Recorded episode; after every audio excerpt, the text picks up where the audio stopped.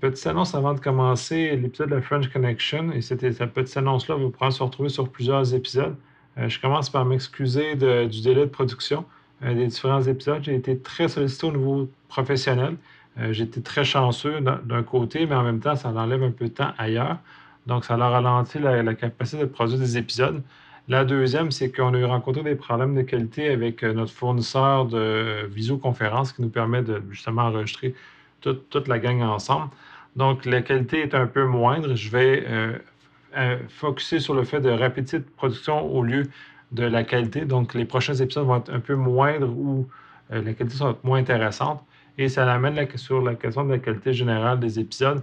je me suis pas orchestré sur le workflow de production depuis les derniers mois, probablement les dernières années, au sens où je n'ai pas réadapté par rapport au changement de méthode de production qu'on avait. Donc, les, effets qu'on a ne sont, peut-être pas tout à fait intéressants et peut-être pas à la hauteur non plus.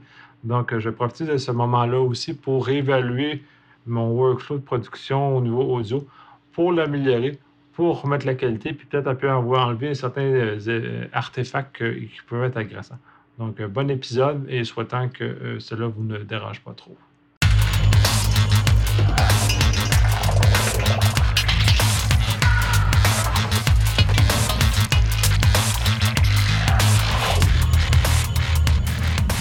Bienvenue à la FrenchCon épisode 155. Cette semaine, je suis avec Vincent. Salut! Sacrifie son après-midi pour ne pas être dans la piscine puisqu'il fait quand même assez jour au moment où on enregistre. Et c'est cela. Ah, ça va être euh, Oui? Ah ça va être après la piscine. Faites-moi confiance. Euh, shameless plug, COVID-19, euh, s'il vous plaît, même si on a déconfiné, lavez-vous les mains, masque, distanciation sociale. Les cours sont déjà en train de réaugmenter, fait que ce serait un peu moche qu'on retombe dans une nouvelle phase de confinement, qu'on perde tout, le, tout le beau qu'on a gagné à travers ça. Fait que respectez les règles, s'il vous plaît. Euh, commençons immédiatement dans les nouvelles. Euh, une nouvelle euh, qui va commencer au niveau de euh, ce qui se passe à Hong Kong à l'heure actuelle et les effets de bord que ça pourrait avoir. Euh, un des choses, la loi, la nouvelle loi que la Chine a promulguée au niveau de Hong Kong donnerait la capacité au gouvernement chinois de faire des arrestations, mettre des mandats à l'extérieur du pays, à l'extérieur de la Chine et à l'extérieur du Hong Kong. Ce qui fait que tous les ressortissants mondiaux qui pourraient parler contre la Chine euh, à ce moment-là, viendrait à être mis euh, sous arrêt en Chine. Et à ce moment-là, la Chine pourrait demander une extradition avec tous ses partenaires qui ont des, euh, lois d'extradition, des ententes d'extradition avec Hong Kong, qu'elle est pas utilisée pour que beaucoup, beaucoup de situations problématiques, ce qui fait que probablement que je ne devrais pas me, me, promener dans un pays où, il y a encore des traités d'extradition avec Hong Kong euh, pas que je parle ouvertement contre la Chine, mais je suis vraiment, vraiment un peu critique face à, comment l'État chinois, le pays, euh, le pays traite ses citoyens, traite euh, l'information au niveau mondial et nous espionne un peu être comme à travers Zoom, entre autres, pour reprendre un peu les nouvelles récentes. Donc, ces éléments-là. En ce sens-là, je suis, je suis soulagé que le Canada ait suspendu temporairement son traité d'extradition avec Hong Kong mais c'est à voir comment les choses vont se passer un peu à travers le monde. Puis ça enlève un peu notre liberté d'expression au niveau du, euh, du, régime chinois, qui a des bons et des moins bons, euh, des moins bonnes par rapport à ce genre de choses. C'est très concentré, fait qu'on va passer à sa, première nouvelle. non, mais écoute, euh, je vais être prudent, moi aussi, quand je vais parler de la Chine, à travers les différents enregistrements. Je trouve ça un peu, je trouve ça un peu très arrogant de leur part, ce, type de loi-là, qui est concentré là-bas, mais qui leur permettrait d'allonger le bras où ils veulent dans l'univers connu, là. C'est un petit peu. Euh, mais en tout cas, ils, doivent avoir leurs raisons. Là. Hein, chaque, loi ses bonnes et ses mauvaises raisons, là, mais euh, en tout très arrogant dans un contexte où la portée internationale elle vient, euh, contraindre les, libertés des gens qui vivent dans, les présomptions, comme pas des, euh, des, pays occidentaux, dans lesquels on a une certaine liberté d'expression, c'est un peu contraignant qu'un pays tiers vienne contraindre cette liberté d'expression-là que pour des, considérations internes à leur propre façon de gérer les choses. dans les certaines critiques que j'ai vues, il faisait allusion à 1984, le livre d'Orwell, dans lequel on de dans une rhétorique de contrôle extrême de tout ce qu'on fait et que la télé peut nous regarder.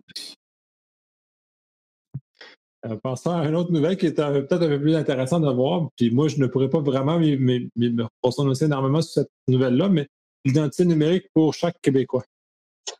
Euh, oui, ben écoutez, euh, le 17 juin dernier, là, puis éventuellement, ben, pas éventuellement, également, pardon, aux nouvelles de la semaine passée et de cette semaine, je crois, euh, le gouvernement veut devenir le gardien euh, des données confidentielles euh, de, de, ses concitoyens, nous, nous, cher peuple québécois. je pense que c'est un, une, une belle idée.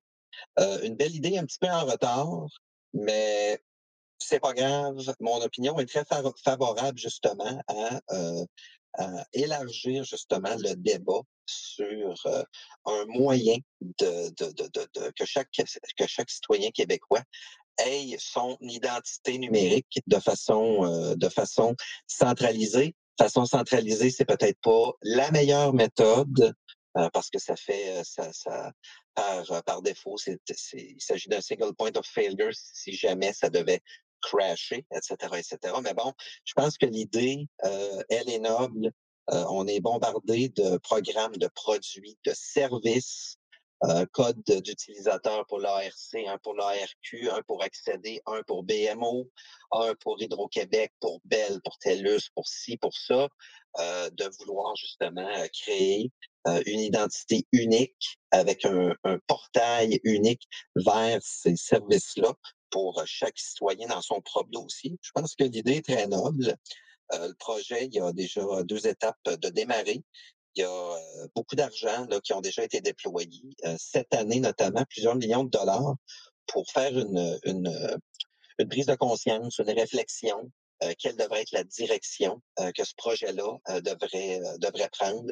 C'est quoi la cible? À quoi ça devrait ressembler au final pour déterminer tous les bons objectifs, puis euh, faire évoluer ce projet-là, que ce soit un projet porteur également. Euh, Monsieur Kerr euh, exprimait qu'il voulait se donner environ cinq ans pour la réalisation d'un tel projet. Ça va prendre moi, si M. Kerr nous écoute, tant mieux. Là, ce type de projet-là va demander beaucoup d'adhésion. ça veut dire qu'on va, on va avoir besoin d'une belle campagne de séduction par des belles personnes à télévision, qui, en conférence de presse, qui parlent bien, qui paraissent bien, qui s'expriment bien et qui vulgarisent bien, parce que je pense qu'il y a du bon, du très bon là, qui peut euh, ressortir euh, d'un tel projet. ça peut, ça peut créer un précédent. Puis c'est pas un précédent négatif, c'est un précédent positif à l'utilisation des meilleurs mécanismes euh, pour sécuriser les nos authentifications sur des sites où on consomme nos données personnelles et confidentielles. Puis ça vient, euh, le gouvernement, par contre, s'alourdit d'une très grosse responsabilité à ce moment-là, euh, en possédant toutes ces informations-là. Euh, faudrait pas qu'il y ait un fail by design au niveau de la conception. Il faudrait que c'est, sûr que le, le, le, va falloir que l'endroit où ces données-là sont conservées soit blindé l'utilisation de ces données-là, l'entretien, la maintenance. Hein, n'oublions pas que euh, on est en mesure euh, d'entretenir ces infrastructures-là. Euh, on donne des accès à hauts privilèges à certains employés. On pense que ces, ces employés-là doivent avoir accès à tout. Il y a des moyens et des mécanismes qui leur permettent justement de segmenter. Puis, je pense qu'il y a des beaux défis avec ce projet-là, mais c'est très réalisable. C'est effectivement un très beau projet, euh, très, euh, très louable en termes d'objectifs. La seule chose, parce que je l'ai déjà écrit euh, publiquement, j'espère qu'ils vont réussir à faire vivre le rêve et qu'on va arriver avec quelque chose au bout de ce rêve-là. Au même titre que la société québécoise a été capable de le faire sur plusieurs volets. Entre autres, on a des très grandes réalisations, certaines très novatrices, en espérant que celle-ci en soit une de celles-ci un grand projet qui va mener à quelque chose euh, l'arrivée du Québec euh, vraiment au 21e siècle numérique. J'ai même devancé beaucoup de pays occidentaux dans lesquels on n'est peut-être pas tout à fait encore le, même degré d'intégration de, ce genre de choses-là.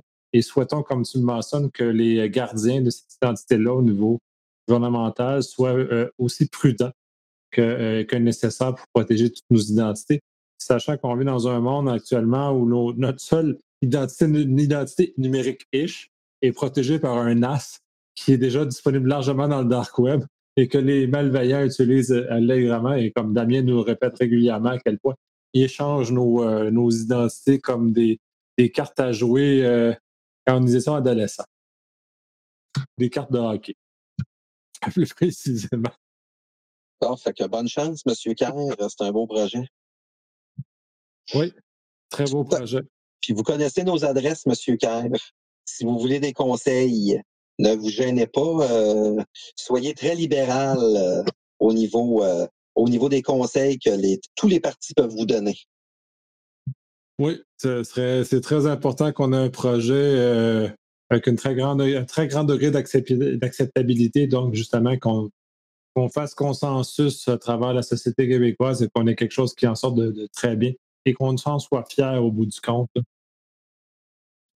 Passons à la nouvelle suivante. Dans ce cas-ci, on va parler de Google. Le Google qui euh, conserve toutes nos informations, le Google qui euh, fait de l'argent sur nos, informations d'ailleurs. Euh, donc, dans ce cas-ci, on a annoncé dernièrement qu'il mettait l'option d'effacement automatique de nos informations après un délai défini dans nos, dans nos paramètres. Tous les nouveaux comptes ont ça par défaut. Les comptes plus anciens devront configurer cet effacement-là euh, des, euh, des, dites informations que, Google a, sur notre compte. Euh, ils font un très beau texte qui explique un peu l'étendue de ce que c'est. il faut quand même considérer que Google fait de l'argent sur la revente de nos informations, principalement. c'est son modèle d'affaires. Donc, oui, au niveau de la conservation, puis ça, ça rejoint souvent ce que je dis, surtout dans des cas de, de ne conservez jamais l'information plus longtemps que vous en avez besoin parce que les malveillants vont être tentés de venir la voler. Euh, quand vous en avez besoin, vous l'effacez.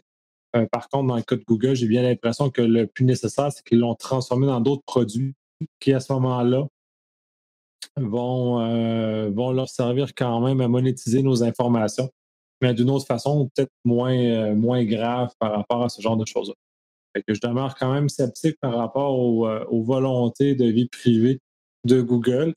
Puis j'ai l'impression que c'est une réponse assez, euh, assez forte euh, à ce que Apple a annoncé au WWDC, euh, dans lequel il mettait au cœur même de son fonctionnement la vie privée des gens, dans lequel on va probablement faire un épisode spécial justement sur ce sujet-là, dans lequel on va creuser et, peut-être mettre à mal les, les des informations perdues par Apple, parce que c'est sûr que marketingment parlant, c'est très beau je suis pas convaincu que dans la réalité des choses, c'est la même chose, même exactement comme ce que Google est en train de faire.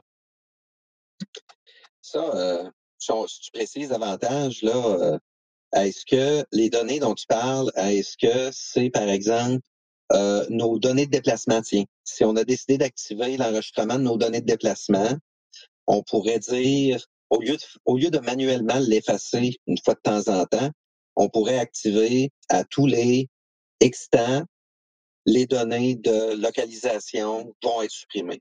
C'est un, un, des exemples de données, ça?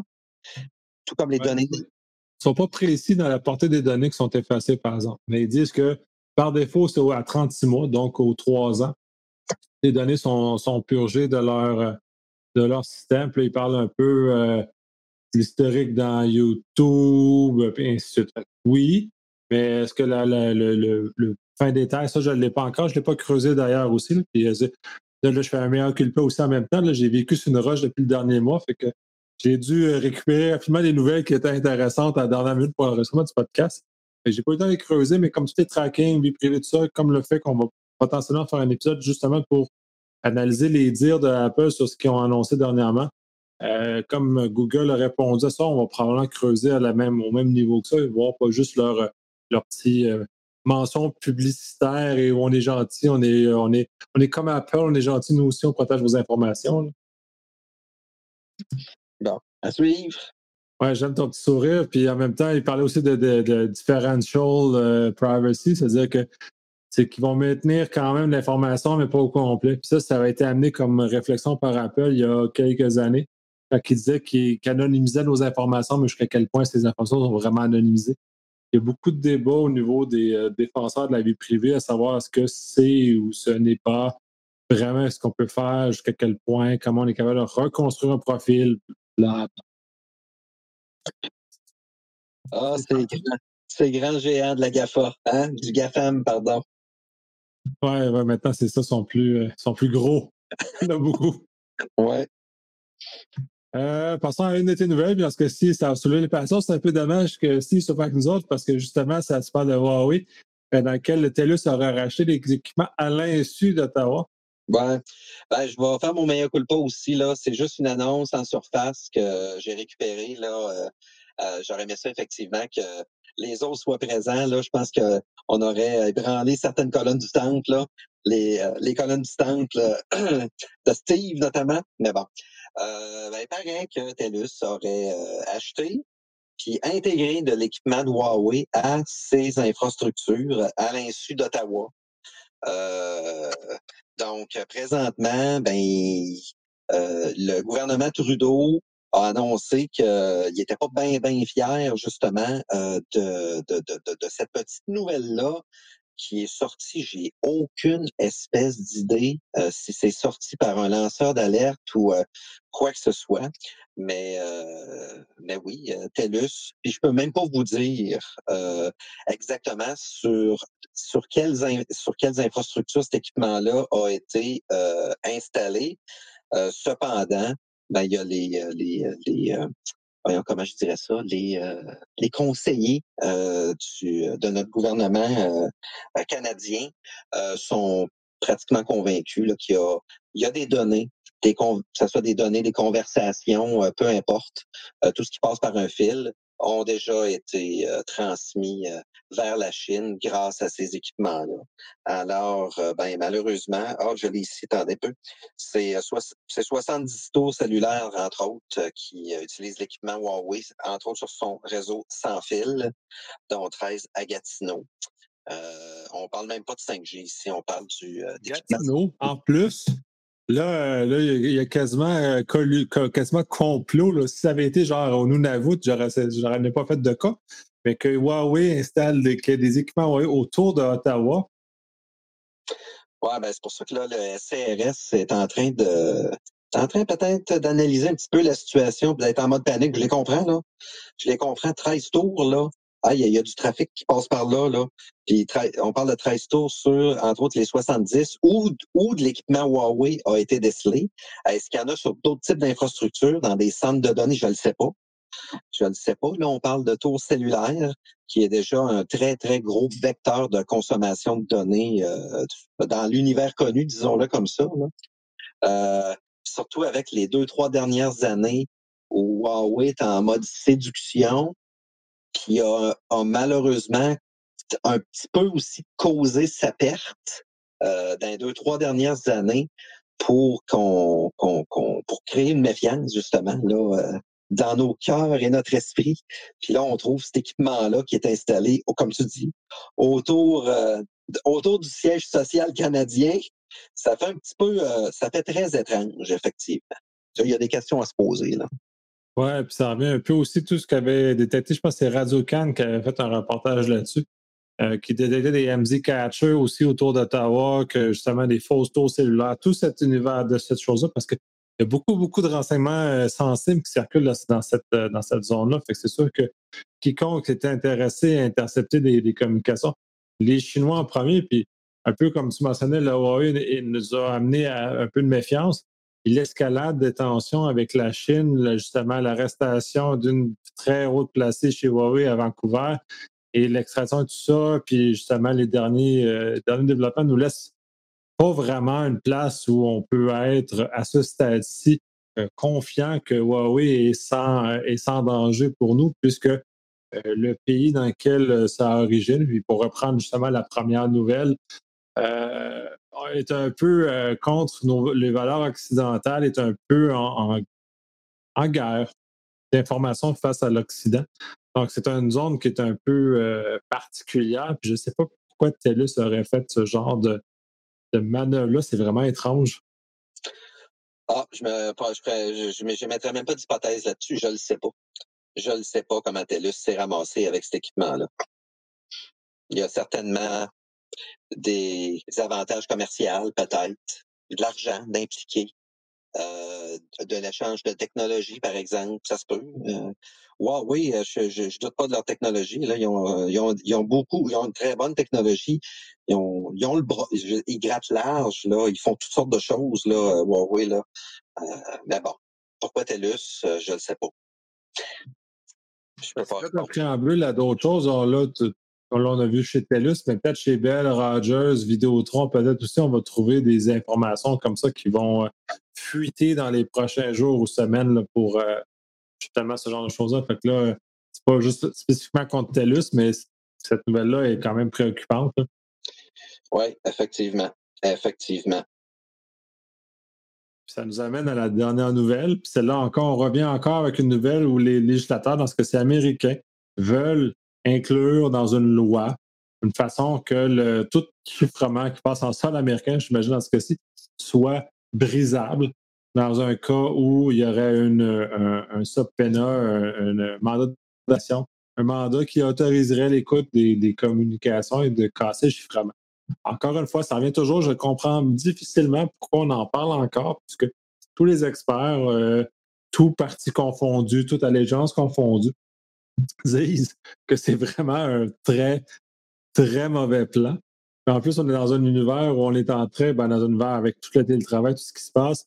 On remet en question justement que Zoom n'utilise pas de chiffrement bout en bout, qu'on va favoriser des équipements ou des, euh, logiciels de, de visioconférence qui sont chiffrement bout en bout. Là, on a des lois sur le côté qui disent Ouais, mais je veux briser quand même ton chiffrement. on est comme dans un, drôle de discours, une drôle de zone. Puis, euh, je ne sais pas encore, je sais pas quoi faire, en quoi encore en penser, puis à quel point ces gens-là, je ne sais pas sur quelle planète ils vivent, mais on ne peut pas, ça existe juste pas leurs idées. Écoute, euh, un pays exposé comme les États-Unis, euh, j'imagine que la menace terroriste plane énormément sur ce type de, pays exposés-là. Euh, un, tu as raison parce que tu viens de. Ben, en fait, tu viens de briser la, la, la, la, chaîne d'approvisionnement puis l'idée du chiffrement. Euh, comme tu dis. Euh, donc, on, on veut dicter à notre population d'être prudent. Mais là, on le dit, soyez prudents, mais nous autres, faites-vous-en pas. On va avoir une loi. Si jamais, on va pouvoir, on va pouvoir s'ingérer dans votre prudence. Tu sais, il faut que les, faut que les idées suivent les babines aussi, hein. Tu permettez-moi l'expression, là. Euh, Entièrement d'accord. À, à quoi servent les services de renseignement? Si on commence à passer des lois, euh, les services de renseignement, tu n'en as plus besoin. Tu dis, regarde, on n'en a pas besoin. Quand on va en avoir de besoin, on va la télécharger, la com, on va briser le chiffrement, on va l'écouter. C'est à, ça que ça sert, un service de renseignement. Que ce, soit civil, que ce soit militaire, euh, c'est à, ça que ça sert, là. Ah, entre autres, mais moi, ce qui me fascine dans ce cas-ci, c'est toujours de balancer entre euh, la protection des citoyens par la police, par les différents, les différents euh, organes de protection qu'on a en termes de société civile, et euh, la capacité de mener des enquêtes. Mais tu sais, j'ai de la difficulté à comprendre pourquoi euh, les corps de police veulent un raccourci comme celui-là. Quand on remonte 50 ans, euh, il y a 50 ans, il n'y avait pas de chiffrement, il n'y avait pas de technologie magique. Fait qu'ils devaient faire du vrai travail de renseignement, un peu comme ce que tu mentionnes. Ils devaient vraiment aller s'infiltrer les réseaux, trouver l'information, mener des choses de confiance. Tout, tout ça existait, puis bon, c'est euh, j'ai un peu de difficulté à comprendre pourquoi on veut prendre des raccourcis de cette nature-là qui ont des impacts très importants au niveau euh, euh, social, puis au niveau du commerce, au niveau de même la protection des, des agents infiltrés. Les Américains, c'est un côté, ils disent ce genre de choses-là, mais ils ont des agents infiltrés partout dans le monde. Est-ce qu'on va, est-ce qu'on est prêt à réduire la qualité de la sécurité, de la protection des informations que ces agents infiltrés-là transmettent aux États-Unis? C'est comme, comme à courte vue, en tout cas, bref, euh, je ne peux qu'être en, désaccord avec ce genre d'initiative-là. Puis je suis fasciné à quel point on en revient encore toujours à cette espèce. Je veux que ça soit facile, je ne veux pas vraiment travailler, c'est fort, c'est forçant de travailler pour de vrai et infiltrer. Donc, donnez-moi un raccourci pour ne pas infiltrer. Ça me fait penser un petit peu euh, au Patriot Act qui était, euh, qui était, qui, devait être en force au moment où il y a eu des attaques. Ça, je peux comprendre là. Euh, il y avait le Patriot Act qui était très contraignant, euh, très intrusif. Euh, le il n'a pas été reconduit dernièrement, le Patriot Act. il y a donc qu'est-ce qu'on fait? Est-ce que c'est parce que le Patriot Act n'a pas été reconduit qu'on s'en vient avec une nouvelle option? parce que sachez que oui, les gens vont chiffrer, chiffrer davantage. Là, avec une loi comme ça, les gens ils vont, ils vont blinder leur chiffrage ou ils, vont, ils vont trouver un autre moyen. C'est ça C'est ça, c'est l'autre passe. Puis ça, euh, pour avoir lu, parce que je diverge, mais ça a un lien. Euh, les parents qui surespionnent leurs enfants sur leurs appareils technologiques en lisant les conversations qu'ils ont, en regardant ce qu'ils font, tout ça, ce que ça génère chez les enfants, c'est qu'ils vont commencer à parler dans un langage codé ils vont continuer à masquer l'information, mais à l'insu des parents. Ça ne sert à rien d'appliquer une mesure de contrôle extrême. Puis là, on parle dans une famille avec des parents et des enfants. Les enfants vont trouver un moyen de, flouer les parents pareil. Ils l'ont toujours fait. J'ai été un enfant, un ado. J'ai toujours trouvé un moyen de cacher une partie de l'information. Puis quand je suis devenu un parent, je me suis rendu compte que mes parents voyaient quand même une partie des, des choses que je disais. Même si je me sentais très, très brillant dans ma façon de masquer les choses, comme adulte, puis comme parent, je, finalement, pas toutes, mais une partie était quand même pas si brillant que ça. Fait que cette zone-là, au niveau du renseignement, c'est la même chose parce que, tu sais, ils vont, fait que si on commence à, euh, enlever un moyen de chiffrement, ben, ils vont s'en inventer un autre, ils vont parler en langage codé, ils vont parler d'autres façons, ils vont parler d'autres choses qui fait que finalement, euh, ils vont continuer à masquer l'information pareil. personnellement, je trouve que c'est plus payant d'investir dans le renseignement, un peu comme tu mentionnais, et justement de, déduire, comme, puis maintenant, comme parent, je me rends compte qu'une partie des choses que j'essaie de cacher était complètement farfelue, puis je me vivais dans mes illusions. En tant qu'entité de renseignement euh, au niveau étatique, euh, sont capables aussi de détecter un certain nombre de choses, mais il faut investir le temps, il faut investir la compréhension, puis on revient encore à, l'humain. On est toujours à l'humain. Puis euh, c'est bien ça, de la façon dont tu le dis, investir dans le renseignement, investir dans les mécanismes, les compétences de nos agents de renseignement. Euh, pensez pas là, que tout d'un coup, avec, avec votre loi, euh, pouf, vous allez avoir accès à tout. Oui, oui, vous allez avoir accès à tout, mais ça va être une fenêtre de temps limitée. Parce qu'ensuite de ça, au coût d'un effort très raisonnable, les gens que vous espionnez vont trouver un meilleur moyen puis là, vos compétences vont être diminuées là, si vous euh, si vous investissez pas dans les compétences du renseignement. Euh, ça, ça, ça, mais bon, c'est un, un petit servicieux. On parle puis on divague, là, mais l'équipe adverse va trouver un autre moyen. Ah, c'est sûr qu'on va trouver un autre moyen. C'est juste de voir à quel point les adolescents essaient de trouver de tous les moyens possibles, justement, pour réussir à se sauver de l'hégémonie des parents qui gâchent leur vie. Donc, juste ça. Puis là, on parle dans un contexte avec des gens qui n'ont pas beaucoup de, de, de, de vues sur encore sur le monde. Imaginez maintenant des groupes criminels ou des groupes terroristes qui ont des capacités, des moyens financiers beaucoup plus importants. Si on n'investit pas correctement dans le renseignement, dans la compréhension, dans l'étude de, ces comportements-là, euh, le raccourci de la technologie ne va être que de courte durée, puis on va retourner à la même case dans un, deux, trois ans après le passage de cette loi-là. Puis en plus que cette loi-là va avoir brisé euh, l'usage légitime de cette technologie-là en plus. qu'on se trouve avec un double problème dans ces, circonstances qui est euh, très désolant comme, euh, comme, comme regard sur les choses. Bref. Eh oui. Oui, un petit mouvement de main à Vincent. Eh oui. Et oui. Donc, ça complète les nouvelles qu'on a pour cette semaine. là j'en profite à la fin de l'épisode parce que si vous l'écoutez jusqu'à la fin, vous allez le savoir. Euh, je m'excuse un peu du manque de temps que j'ai mis, que j'ai eu pour euh, un, diffuser les épisodes. En a quatre ou cinq en retard qui vont être diffusés très prochainement, dont celui-ci. on va probablement changer de cycle d'enregistrement pour espèce accommoder un peu le, le, modèle de vie dans lequel on vit, de confinement et ainsi de suite. Euh, Vincent disait qu'il avait hâte de retourner au bureau, partiellement moi aussi. Mais nos vies en tant que télétravail, je pense que ça va devenir maintenant permanent. Euh, oui, je pense qu'on s'en sort pas. Moi, le premier, ben, je suis très content que le télétravail soit maintenant rendu une norme. Puis je pense que je, je n'accepterai plus jamais aucun contrat qui n'inclura pas du télétravail. Par contre, dans certaines doses, il y a quand même un besoin d'un certain nombre de contacts humains. Euh, entre autres avec euh, mon client principal auquel je, le, contact face à face est utile pour comprendre et faire avancer des, dossiers plus stratégiques, par exemple. Mais, ça ne sera probablement pas beaucoup plus que deux jours semaine. je pense que ça sera un bon compromis, ça. Une semaine de trois jours au bureau, deux jours à maison, puis une semaine, deux jours au bureau, trois jours à maison, puis ensuite de ça, les semaines d'exception les semaines d'exception où il y a des urgences, etc., etc., des enjeux, etc. moi, je pense, moi, je pense que ce serait un petit modèle, petit modèle de rotation qui serait pas pire, ça. Ah, je pense qu'on s'en va vers ça un peu pour faire un peu un lien avec ce qu'on a euh, que j'ai dit euh, dans les schémas SPOC au début. Euh, on sait sûr qu'on va on est en train de rebasculer vers un moment de confinement, malheureusement pour bien des gens, parce que la, mettons, négligence ou le, manque d'application des règles, juste le, port du masque et le lavage de main, qui sont les deux mesures clés, ne sont pas respectées. Fait que comme ça, fait que les cas ont déjà recommencé à monter au Québec. Euh, j'espère que c'est juste une petite, bulle puis ça va redescendre.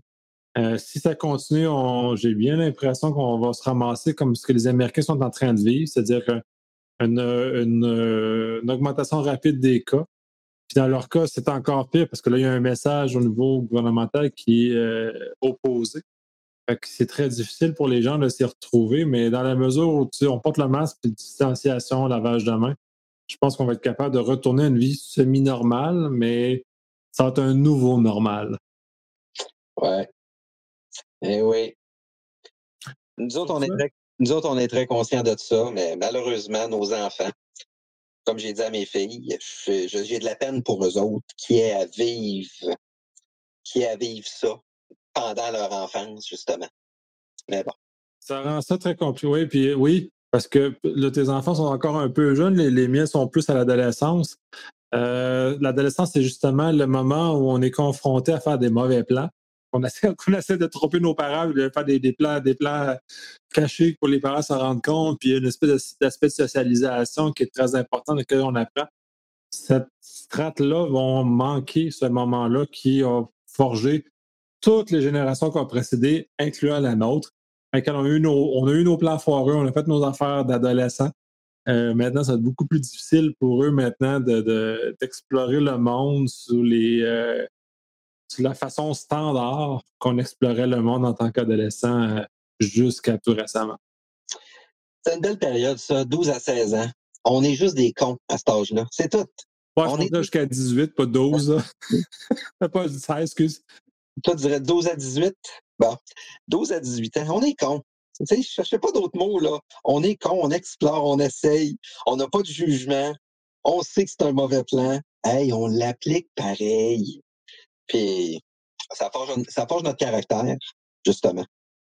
Ça forge, ça forge qui on est comme adulte, ça forge comment on est, puis justement, c'est ce contact-là. C'est plus difficile pour les euh, nos, jeunes maintenant de pouvoir comment se définir dans, dans, ce genre de ce genre d'univers-là. Là. Bon, fait que sur ça, bon été tout le monde. Sur ça, ouais, bon été, profitez-en. On va essayer d'enregistrer quand même sur d'autres formats cet été pour quand même maintenir la cadence. J'essaie d'être un peu plus assidu. La faute est sur moi. Mais on va trouver des façons de continuer à maintenir, à maintenir le rythme. Bonne semaine sur ça. Si vous ne nous écoutez pas d'ici là. C'est bon. Salut tout le monde.